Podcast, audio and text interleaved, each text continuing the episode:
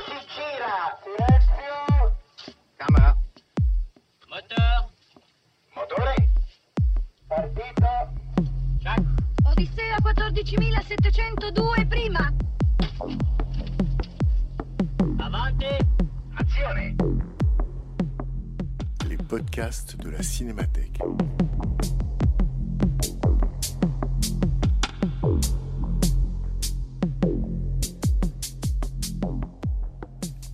De la rétrospective consacrée à Andrei Konchalovsky, qui se tenait à la Cinémathèque française du 14 septembre au 17 octobre 2020, dialogue avec Michel Simon, critique et historien du cinéma, et auteur du livre Andrei Konchalovsky, ni dissident, ni partisan, ni courtisan, aux éditions Actes Sud avec l'Institut Lumière. Rencontre animée par Bernard Benoliel et Frédéric Bonneau.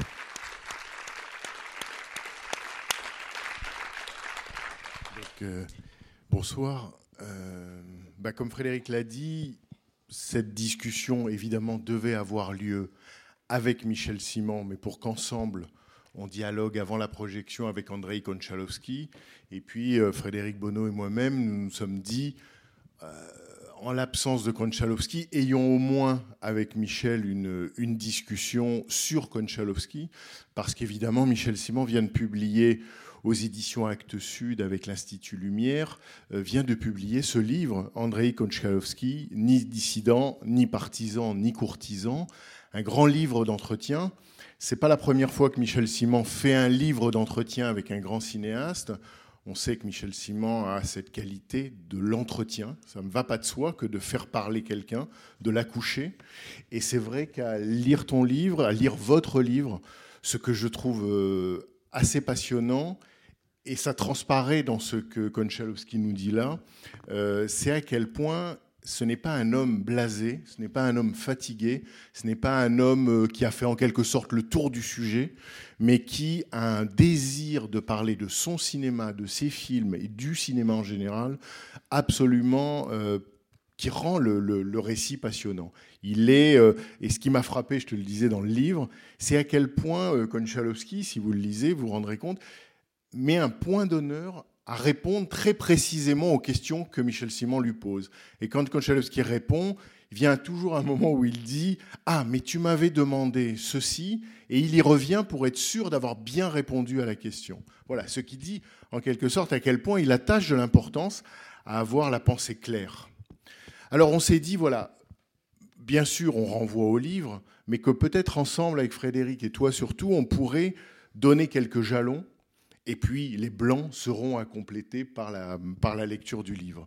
La première chose qu'on voulait, Frédéric et moi, te demander, c'est peut-être que tu rappelles ce qui finalement fait l'ouverture aussi du livre, c'est la question du nom.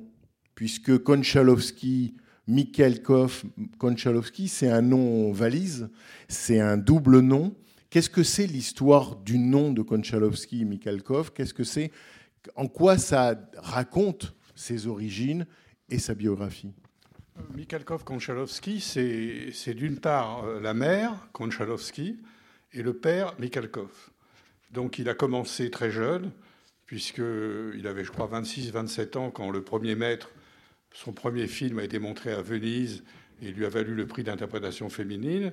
Euh, il était un tout jeune cinéaste, c'était en 1965 euh, ou 66.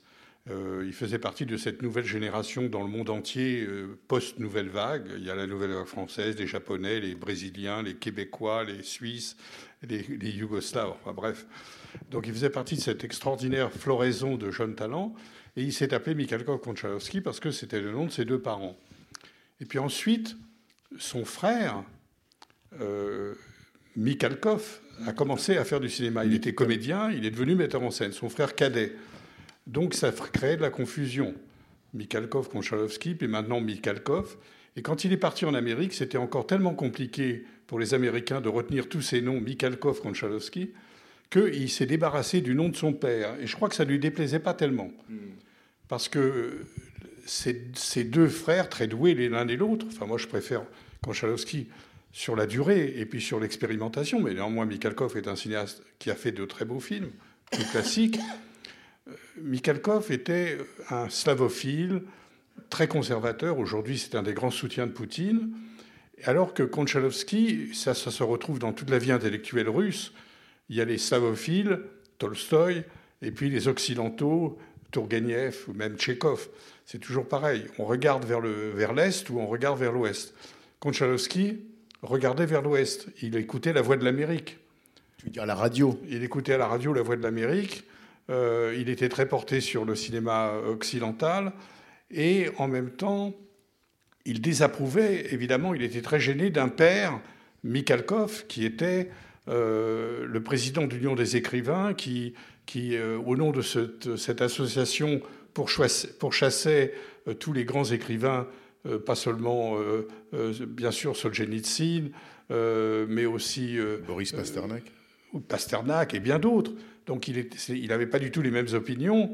Euh, et donc, euh, il faut dire que son père était un poète et d'abord un auteur de livres pour enfants très, très connu. Il avait écrit euh, l'hymne national pour Staline.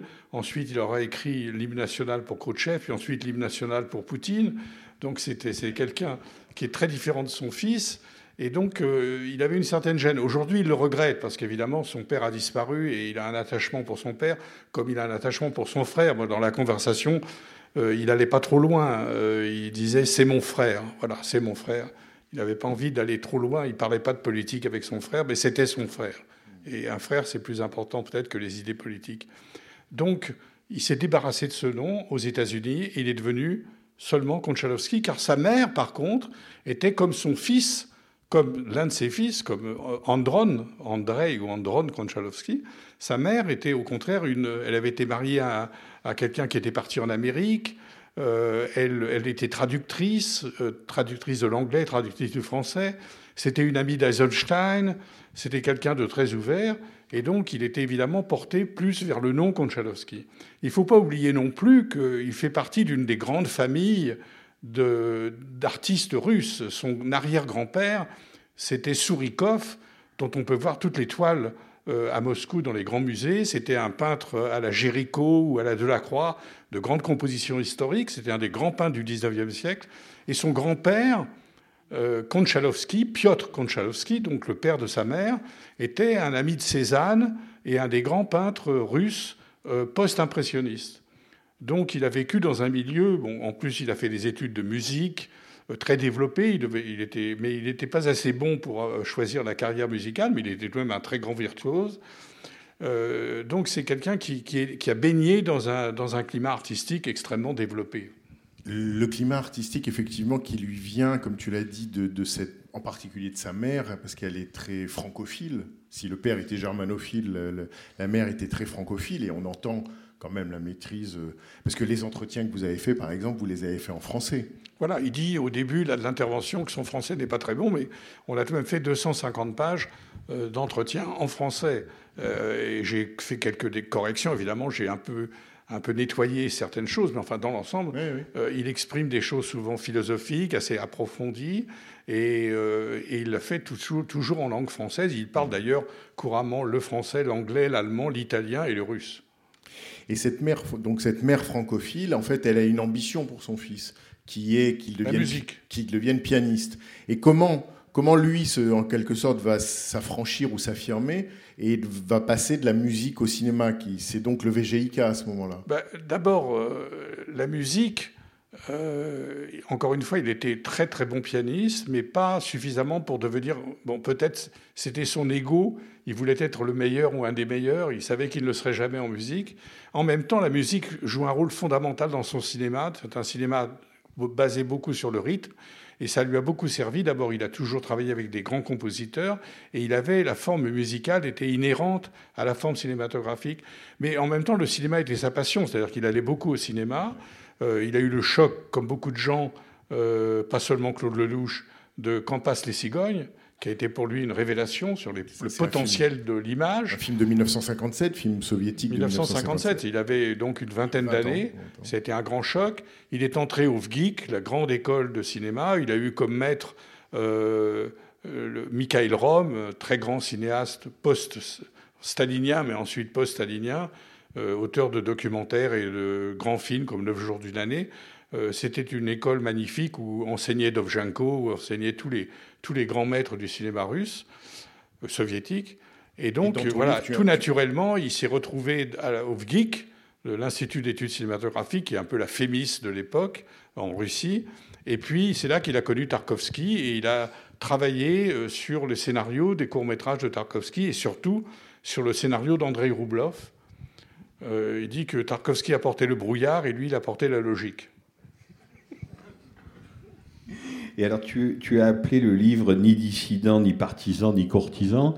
Et c'est vrai que c'est presque un réflexe occidental un peu facile. Dès face à un cinéaste soviétique, on a tout de suite envie de lui chercher des poux, ou en tout cas envie de savoir sur son rapport au pouvoir. Qu'en est-il exactement? Alors lui, effectivement, le premier maître, son premier long métrage qui est salué internationalement, c'est encore le dégel khrouchtchevien, mais en même temps, il dit dans le livre que c'est moins simple que ça, parce que c'est juste avant la Tchécoslovaquie.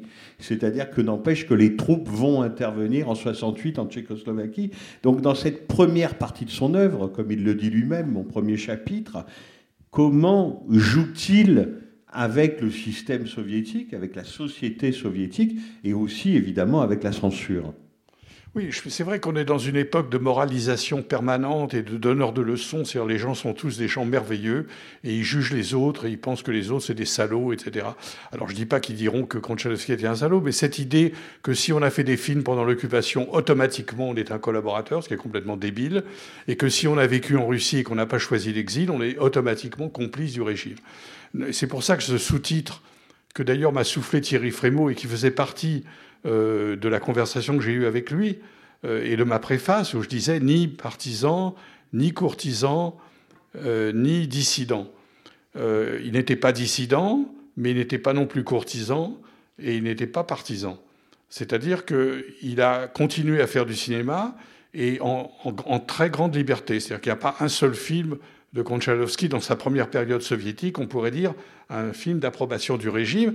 Et d'ailleurs, le film que vous avez peut-être vu avant-hier, qui a fait l'ouverture, qui est son dernier film, qui vient d'avoir le Grand Prix du jury à, Venise, euh, ce film, Chers camarades, chers camarades, montre que, bien sûr, des choses ont changé après la mort de Staline avec Khrouchtchev, mais néanmoins, euh, le KGB et l'armée tirent sur des ouvriers. C'est-à-dire qu'il reprend la thématique de, Eisenstein, au lieu que ce soit les tsaristes qui fusillent les marins, euh, ce, sont les apparatchiks, et c'est le gouvernement russe et le KGB, qui tirent sur des ouvriers.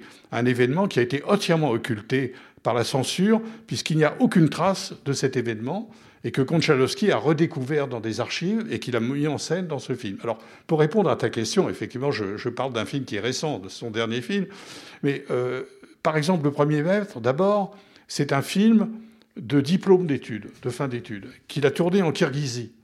Il ne faut pas oublier, je ne me fais pas l'apologiste de l'Union soviétique, néanmoins, si on regarde le- l'empire colonial français, il n'y a aucune cinématographie africaine qui s'est développée pendant l'époque coloniale française. Jamais les Nigériens, les Dahoméens, les Sénégalais n'ont eu des metteurs en scène.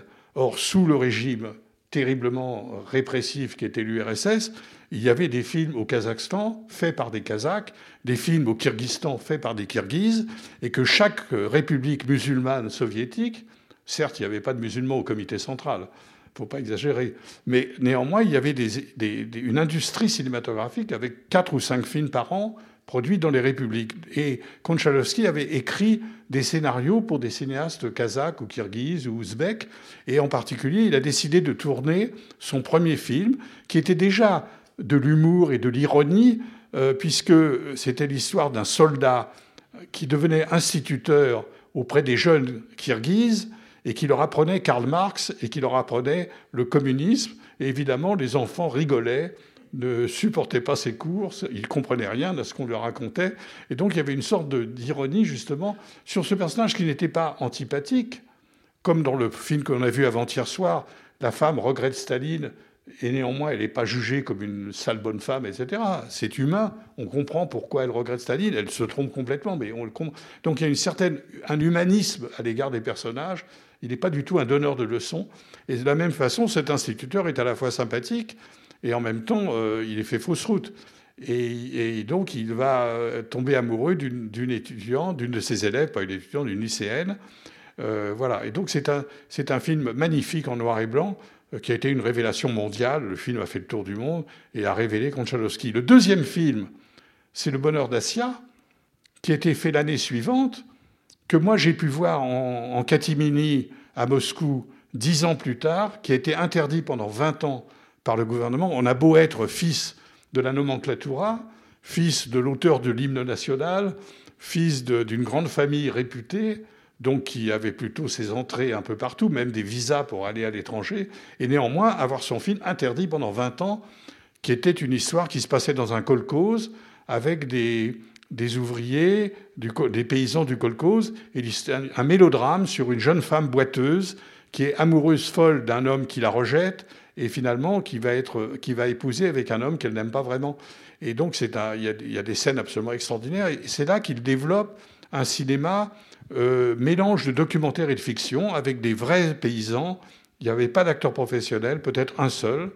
Et le film est donc a été interdit parce qu'on trouvait que c'était un film qui montrait la crasse, qui montrait la misère, qui montrait l'arriération de ces kolkhozes. Évidemment, c'était contre-productif. Alors, il n'a pas été interdit, il est sorti dans six salles sur 2500 d'habitude. Six salles, le film a été pas interdit, mais en fait, il a été étouffé et interdit à l'exportation. C'est-à-dire qu'il a fallu attendre 20 ans pour voir Le Bonheur d'Assia, qui est également un très très grand film que je vous conseille de voir comme d'autres films de Konchalovsky. Ensuite, il a, devant cet échec, il a été obligé de faire deux très beaux films qui sont des adaptations littéraires. Euh, le, Nid, le Nid de gentilshommes de Tourguenieff, dont je parlais tout à l'heure, ce grand écrivain très francophile qui venait souvent, un ami de Flaubert, de Maupassant, un très beau film. Et puis Oncle Vania de Tchekhov, euh, évidemment la, la pièce célèbre qu'il a adaptée. Ensuite, il a fait un film très populaire, son plus grand succès, 30 millions de spectateurs, Romance des amoureux, que je n'avais pas aimé. J'étais très déçu quand je l'ai vu. Je l'ai revu pour le livre. Je dois dire qu'il m'a beaucoup plus séduit. Et puis enfin, le dernier film, qui est Sibériade, euh, qui a eu le Grand Prix du jury à Cannes, qui est une épopée un peu sur le modèle, je ne crois pas qu'il y ait pensé, mais on l'a beaucoup fait de parallèle avec Novecento de Bertolucci, et qui est une sorte d'épopée intimiste. C'est pas une grosse superproduction américaine, c'est une épopée intimiste sur trois générations dans un petit village de Sibérie. Jusqu'à la découverte du pétrole, découverte du importante évidemment pour l'autonomie énergétique soviétique. Alors, je vais te contredire, mais en prenant un risque, parce que c'est sur un souvenir de 79. Et j'étais pas bien vieux. Mais j'ai vu Sibériade. Et quand même, dans mon souvenir, je dirais pas que c'est un film qui est dans la ligne, et puis je, sais plus, j'étais beaucoup trop jeune pour en juger, je le reverrai ici avec plaisir. Mais quand même, dans mon souvenir, à un moment, il y a une catastrophe pétrolière en Sibérie, il y a des morts, et on voit le soviet suprême se lever comme un seul homme, la main sur le cœur, pour rendre hommage aux, courageux héros de l'Union soviétique qui sont morts en Sibérie dans l'incendie de ce puits. Est-ce que là, on peut pas dire que quand même, il a rejoint un peu une ligne, euh, c'est la partie de son œuvre qui est peut-être la plus, la plus proche de la ligne officielle brejnevienne de l'époque? Oui, mais je pense que c'est une vérité historique. Je bon, ne veux pas du tout dire que Sibériade est un brûlot euh, anti-gouvernemental. Bien sûr que non. Je pense que c'est pas vraiment euh, un film d'agiographie. Euh, je le trouve moins, simpliste que Novecento. C'est-à-dire dans Novecento, je trouve qu'il y a une sorte de militantisme communiste, alors de la part de Bertolucci, une apologie communiste, euh, une critique de l'homosexualité, une homophobie pratiquement, puisque non seulement le méchant euh, c'est un homosexuel, mais en plus, il écrase les chats contre le mur. C'est pas la peine. Je veux dire, euh, on peut être un, un anticommuniste et pas être en plus montrer que l'homosexualité est un vice et qu'en plus les homosexuels communistes non, non communistes, Donc tu, trouves que Bertolucci finalement était plus dans la ligne à Ah, ben, Parme bien sûr. que Konchalovsky en Sibérie Ben, bien sûr. Ouais. Mais bien sûr. Bertolucci était un militant communiste euh, à, à l'italienne. Hein, mais je pense que Konchalovsky était, a fait moins de, de courbettes aux communistes que, que Bertolucci. Et alors, c'est ça qui est tellement intéressant chez lui, parce que tellement ambigu, c'est justement après Sibériade, qui représente quand même l'URSS au Festival de Cannes, tu l'as dit, il a un prix, Euh, il passe au Cosmos rue de Rennes, qui est la vitrine officielle à l'époque, ça n'existe plus, du cinéma soviétique, que justement c'est la fin du premier chapitre. Alors raconte-nous ce qui s'est passé, Pourquoi, après Sibériade, a-t-il quitté l'Union soviétique Est-il parti vers l'Occident Et finalement, au bout de quatre ans, parce que Maria Slovers avec Kinski, c'est en 1983, commence le second chapitre de cette œuvre, donc le chapitre américain. Alors, je crois que ce qui s'est passé, il, il en parle lui-même dans le livre, je crois que ce qui s'est passé, c'est que la réussite de Sibériade, incontestablement, vendue dans le monde entier, Grand Prix du jury à Cannes, le fait rentrer en faveur auprès des autorités. C'est-à-dire que les adaptations littéraires, ils ont dit bon, très bien, d'accord, mais, mais là, il fait un film euh, qui ne nous déplaît pas. C'est pas un film de propagande, c'est pas un film géographique sur l'URSS, mais ça leur déplaît pas. Ils voient le potentiel. Lui, ils acceptent enfin de l'autoriser à faire un film sur, je crois, c'était Shostakovich. Je pense qu'il voulait faire un film sur Shostakovich qui lui avait été refusé tout le temps. Et on lui dit, ils sont prêts pour le garder, à dire, euh, bon, vous voulez partir en Amérique, mais euh, faites votre film, on vous le produit. Et lui, il n'a pas envie. Je crois qu'il, euh, les Américains l'encouragent à venir parce qu'ils voient qu'il a un style de cinéma qui pourrait donner des films en Amérique, parce que sa versatilité, son cosmopolitisme, c'est l'époque aussi où Miloš Forman va venir même déjà, Miloš Forman a déjà eu euh, Vol au Sud de coucou, etc. Donc il y a des, Polanski, évidemment, donc des cinéastes de l'Est qui sont arrivés en Amérique. Donc on pense que Konchalovsky est très bien. Et lui, il a envie de, respirer, de changer d'air. Et ce régime ne lui plaît pas vraiment. Et il pense que l'Amérique lui offre des possibilités. Il va déchanter, ça sera beaucoup plus difficile qu'il ne croit, pour faire des films aux États-Unis. Mais néanmoins, au bout de, comme tu l'as dit, au bout de quelques années, il fait Maria Zovers, euh, qui est un film russe, euh, d'une certaine façon, qui se passe dans une communauté serbe, slave, et comme d'ailleurs Le Bayou, qui est un autre film, à mon avis, réussi, euh, Shy People, Le Bayou, où Barbara Hershey aura le prix d'interprétation à Cannes, et qui est également dans, dans une communauté de gens qui viennent d'Europe centrale. Donc il fait deux films qui, à mon avis, sont imprégnés d'esprit slave. Mais, il quitte l'Union soviétique, il le raconte dans le livre, il la quitte à tel point qu'il dit qu'il la quitte dans l'esprit de ne jamais y revenir. C'est-à-dire qu'au moment où il va aux États-Unis, il ne, répond pas seulement à un désir de sa part ou une attente des Américains, c'est un peu un aller sans retour. C'est-à-dire qu'au bon, au bout de quelques années, il va en revenir de l'expérience américaine, et puis il aura peut-être, comme il le dit d'un mot avec Gorbatchev, l'envie de rentrer en, Union soviétique, mais au départ, c'est un, un aller simple. Et peut-être que, euh, parce que ça aussi, il en parle dans le livre, peut-être que ce qui, euh, comment dire, euh, l'attire aux États-Unis et le rend désirable pour les Américains, c'est que finalement, les uns et les autres viennent tous les deux d'un pays continent. Une chose qui frappe quand même dans le cinéma de, de Konchalovsky, c'est la dimension spatiale, la place de la nature, les grands espaces, et qu'on disait, on disait Sibériade, on disait le, le en pleine campagne, on disait le premier maître euh, dans la République du, du, Kyrgyzstan.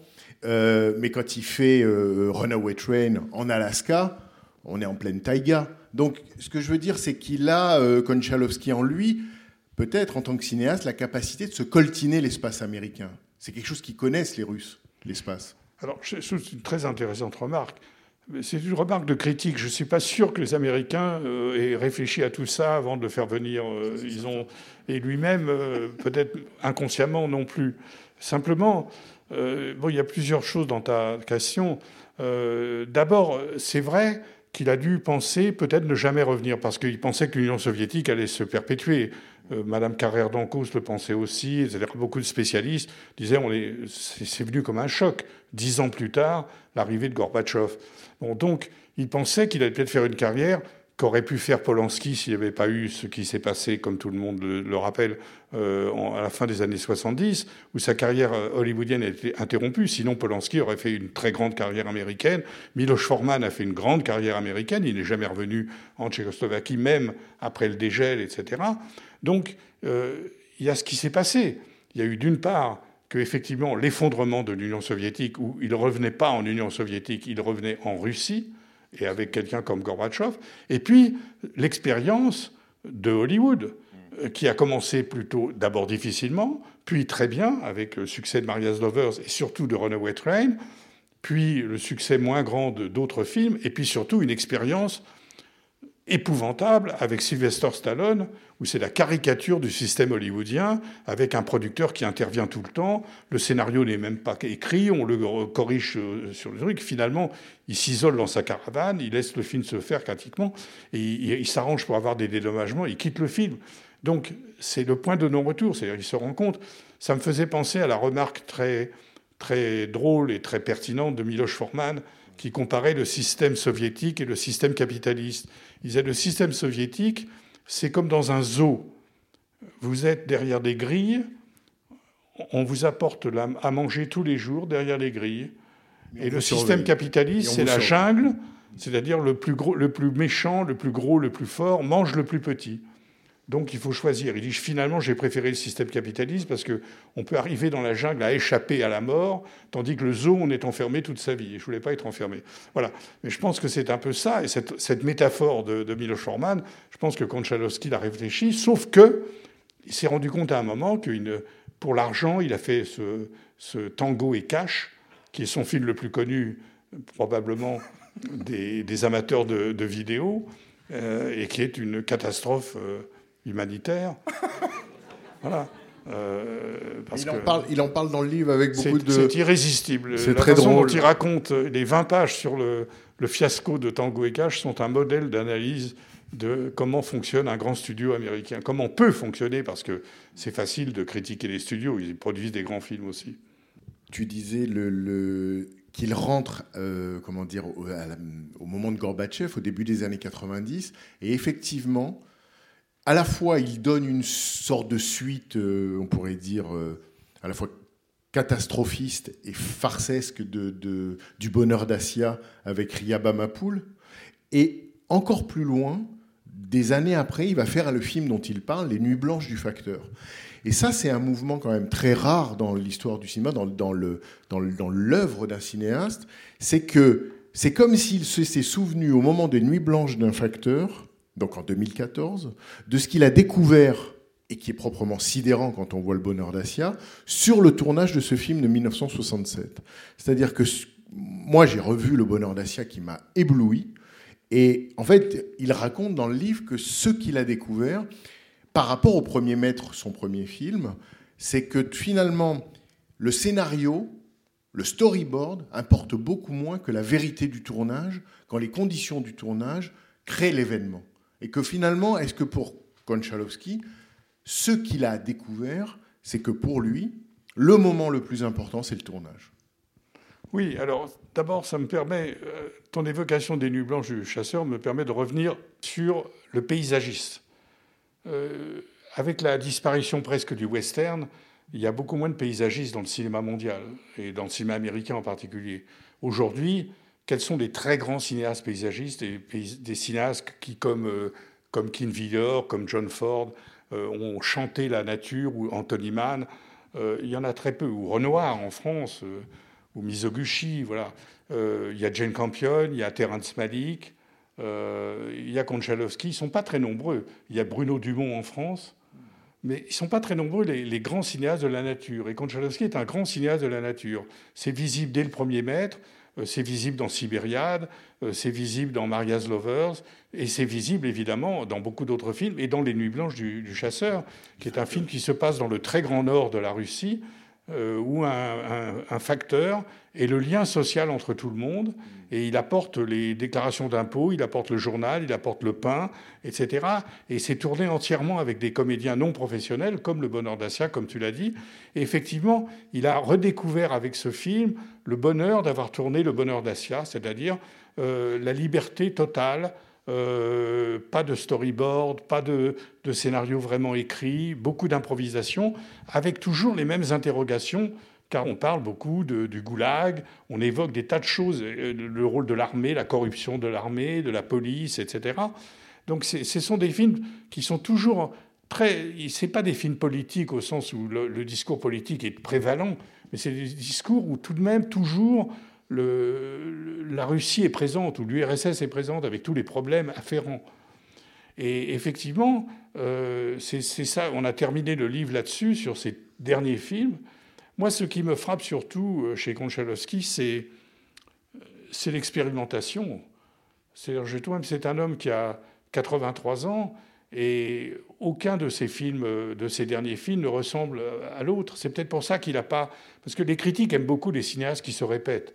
Parce que d'abord, l'article est déjà écrit. On n'a plus qu'à répéter ce qu'on a déjà dit du film précédent. Alors, il y a des génies qui se répètent. Romer, c'est un grand cinéaste. Bresson est un très grand cinéaste.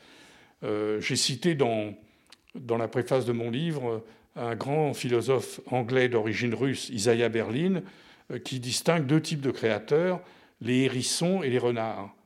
Et les, hérissons, ce sont les cinéastes ou les peintres ou les écrivains qui ont une idée obsessionnelle, qui répètent toute leur vie et qui creusent et qui creusent et qui creusent.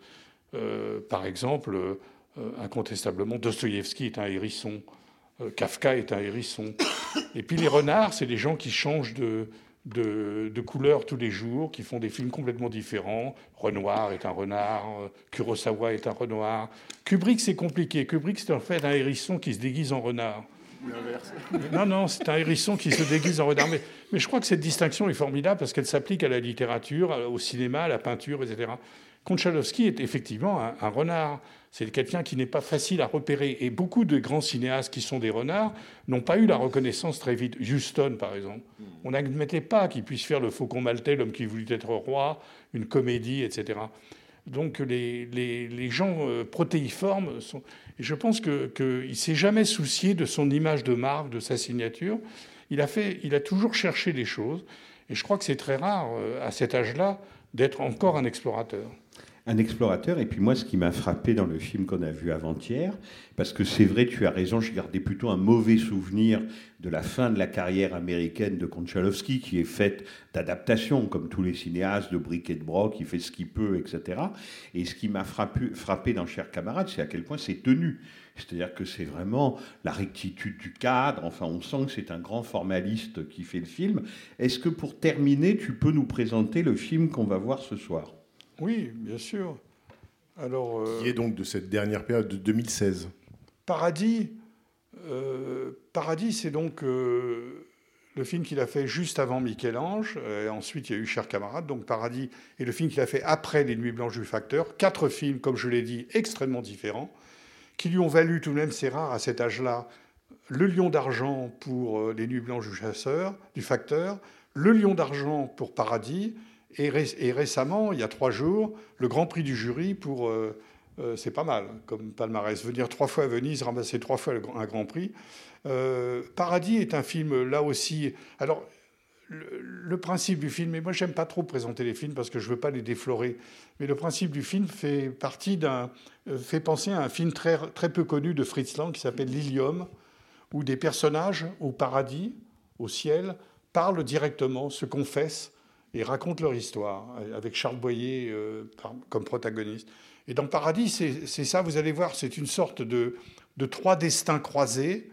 Euh, un collaborateur, joué par un acteur français, un collaborateur, un policier français, vichysois, une, aristocrate russe qui sauve des enfants juifs d'une rafle, et puis un officier nazi euh, dans un camp de concentration.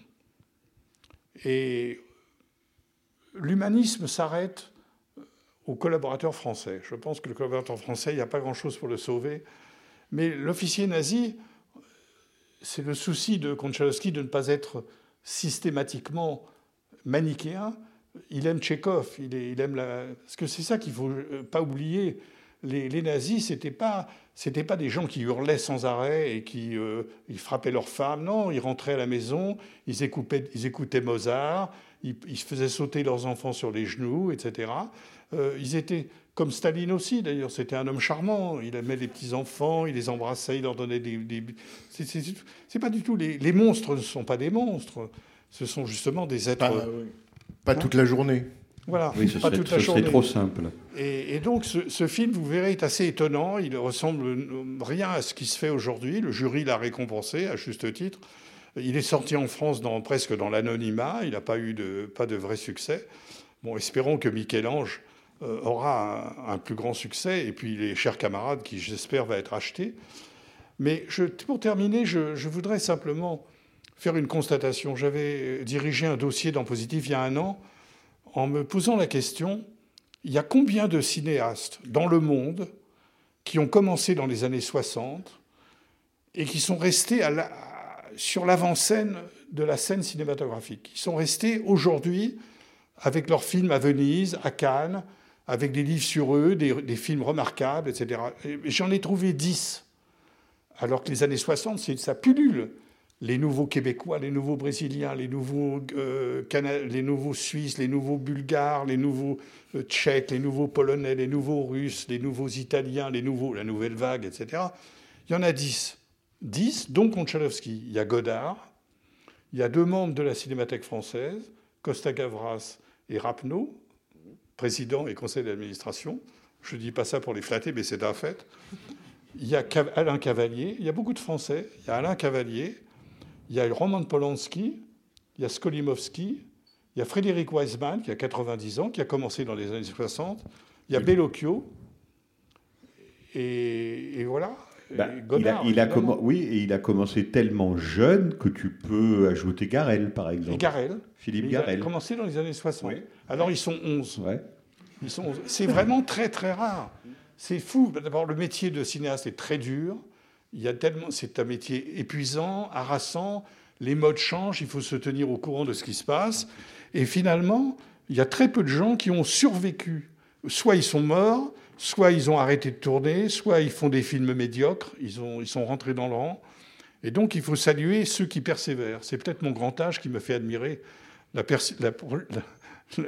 la vieillesse de tous ces grands cinéastes. Non, non, mais je suis on est assez d'accord avec toi. Et puis c'est vrai qu'il y a l'éclectisme, parce que ce que tu décris après la nouvelle vague française dans les années 60, c'est effectivement cette prolifération mondiale. Alors là, c'est vraiment les cinémas nationaux s'épanouissent, c'est ce qu'on appelle les nouveaux cinémas, ou le nouveau cinéma. Mais alors, si on avait dit à Konchalovsky, lui qui réalise le premier maître, qu'il allait se retrouver à faire Tango and Cash avec Sylvester Stallone, alors là, ça donne le vertige. Mais c'est dire aussi beaucoup sur ses qualités de, de résistance et de persistance, Absolument. effectivement. Et d'adaptation. Et d'adaptation. Oui. Merci infiniment, Michel. Merci, Merci. beaucoup. Merci.